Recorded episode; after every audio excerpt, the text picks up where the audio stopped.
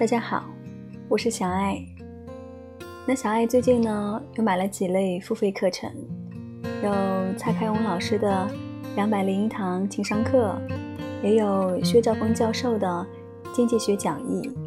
那我自己也是在学习当中，嗯，会发现一些特别好的东西，然后想要分享给你们，我们也可以一起学习，一起进步。那今天想分享的是蔡开荣老师的。情商课，那这不是第一课，可以算作是序言的部分吧。情商高，才能痛快舒服的做自己。我们每一个人都在自己心里面设定了一个小王国，我们理所当然的把自己当成这个小王国里的国王。我们希望围绕在我们身边的每一个人都服务于我们这个小国王，听我们的话，以我们的意志为意志。为我们服务，很容易的，我们就会希望爸爸妈妈最好每天都给我们零用钱，班上的同学、公司的同事最好每一个都爱我，情人每天都送我玫瑰花。很可惜，事情不是这样子的。就算是整个宇宙都不是以地球为中心，世界怎么可能以我们为中心呢？所以。虽然我们把自己当成了国王，可是其他人每一个人也都把他们自己当成是他们自己那个小王国里的国王。这就是为什么我们常常会觉得不顺心，因为别人是不可能顺着我们的意思做的。别人会倒过来认为我们怎么那么不听话，我们怎么每天都要送零用钱、送玫瑰花，每堂课都要送分数，每天都要爱他。这就是为什么我们很容易就觉得别人会给我们带来烦恼，严重的时候，我们甚至会说出“别人就是地狱”这么严重的话来。这时候怎么办呢？怎么样才能够让别人不是地狱？重要的事情就是自己身上不要携带着这个地狱。那情商高的意思就是把自己身上的这个地狱化解掉，让自己可以承认。自己就是一个有情绪的人，也承认别人是有情绪的人。只有在承认了情绪的存在之后，我们才有可能跟自己的情绪、跟别人的情绪好好相处。很多人一听到可以提高情商，心里面想到的就是我从此可以控制住我的情绪了。真的是这样子吗？你希望每天去上学、去上班的时候？每天都很快乐，不要发生任何让你烦恼的事情。或者你一失恋的时候，你希望你立刻能够恢复心情开朗，不要痛苦，不要难过。有可能是这样子的吗？如果这个样子，我们就是把情绪当成了我们的敌人，当成了洪水猛兽，仿佛如果我们不控制住情绪，我们整个人都会化身为一只怪兽。可是。事情不是这样子的，情绪不是老天爷派来给我们捣乱，也不是电脑系统里面的病毒。情绪其实就是我们的一部分。我们照镜子的时候，会看到我们的五官，看到我们的四肢，我们可以看到微笑，也会看到难过的表情。如果一旦我们把我们的五官、四肢，通通全部用布紧紧的包起来，捆住，这样的生活，有谁会愿意过呢？如果所谓的提高情商是要这样子全面的管住自己，控制情绪，那我们干脆戴一个面具好了，或者我们就直接变成一个机器人好了，这不就是我们提高情商的目标？我们要提高情商，是因为我们想要舒服的做自己，也理解别人。做自己的愿望，高情商当然不是万灵丹。提高情商之后，不可能所有的问题都迎刃而解。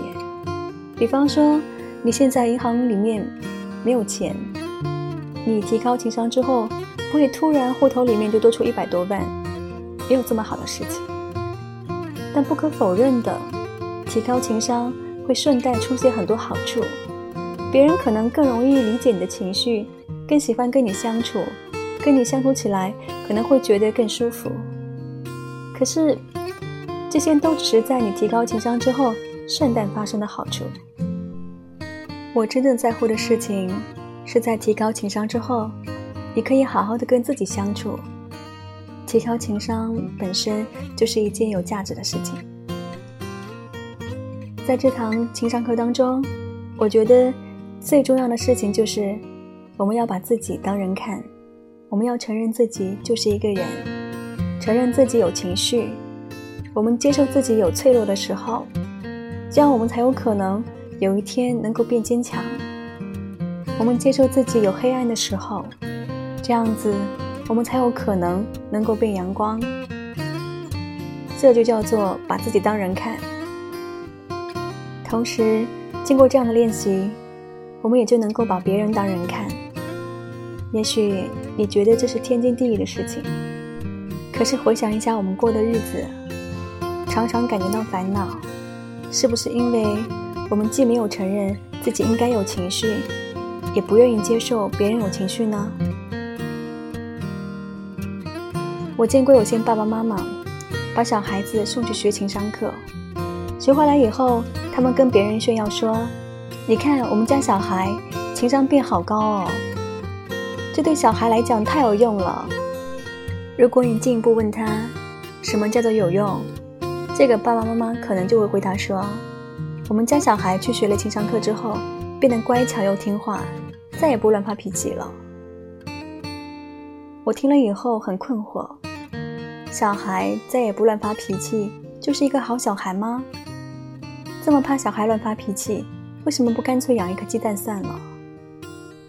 我知道有些爸爸妈妈真的很烦恼，带小孩去逛玩具店，有的玩具不给他买，小孩就在地上打滚撒泼，这时候爸爸妈妈都会觉得很丢脸。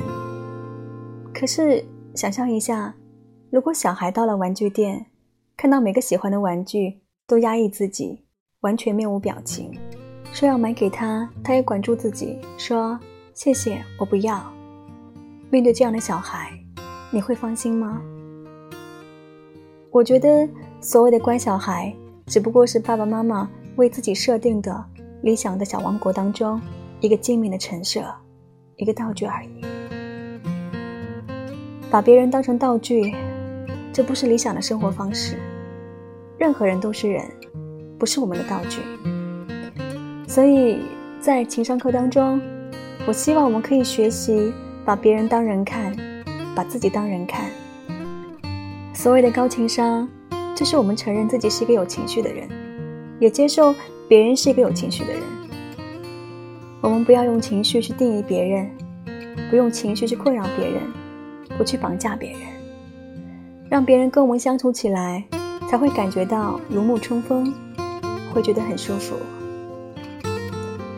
好的，这听起来真的颇令人期待的，起码我很期待，因为我真的相信，安顿好自己，才能安顿好一切。所以，请跟我一起把这一堂情商课想象成一座金字塔，在这个金字塔的最底部。基础的部分，我们会从自己跟自己的对话出发，我们学着摸索自己的情绪，怎么样去认知，怎么样去表达。我们随着认知自己人格的特性，我们也学习去熟悉态度与思维的各种误区。我们先解决自己的问题，清楚明白的做自己，也爱自己。接下来。我们会爬到金字塔的中间，我们开始学着自己跟别人的对话，我们学着去搞懂朋友，搞懂家人，我们搞懂什么是谈恋爱，什么是上班工作。我们希望能够用具体的场景、切身的故事来分享我们的心得。比方说，为什么曾经这么要好的朋友会渐行渐远，终成陌路？或者为什么明明就已经在谈恋爱了，还是会感觉到孤独？最后，我们爬到了这个情商金字塔最上面的那一层，我们来回答自己跟别人所有的问题。蔡康永老师做组织工作很多年，他最大的感受就是，在一个有不同人聚集的场合，会因为他的存在而让现场的人感觉到温暖跟力量。相信我，这是一个非常值得追求的境界。我自己还在学习当中，从自己到别人，再到所有人，这三层金字塔一共会有九个章节，每一堂课都能够解决一个。我们可能已经遭遇，却没有留意的问题。让我们一起跟着蔡凯文老师学习，舒服的、痛快的做自己。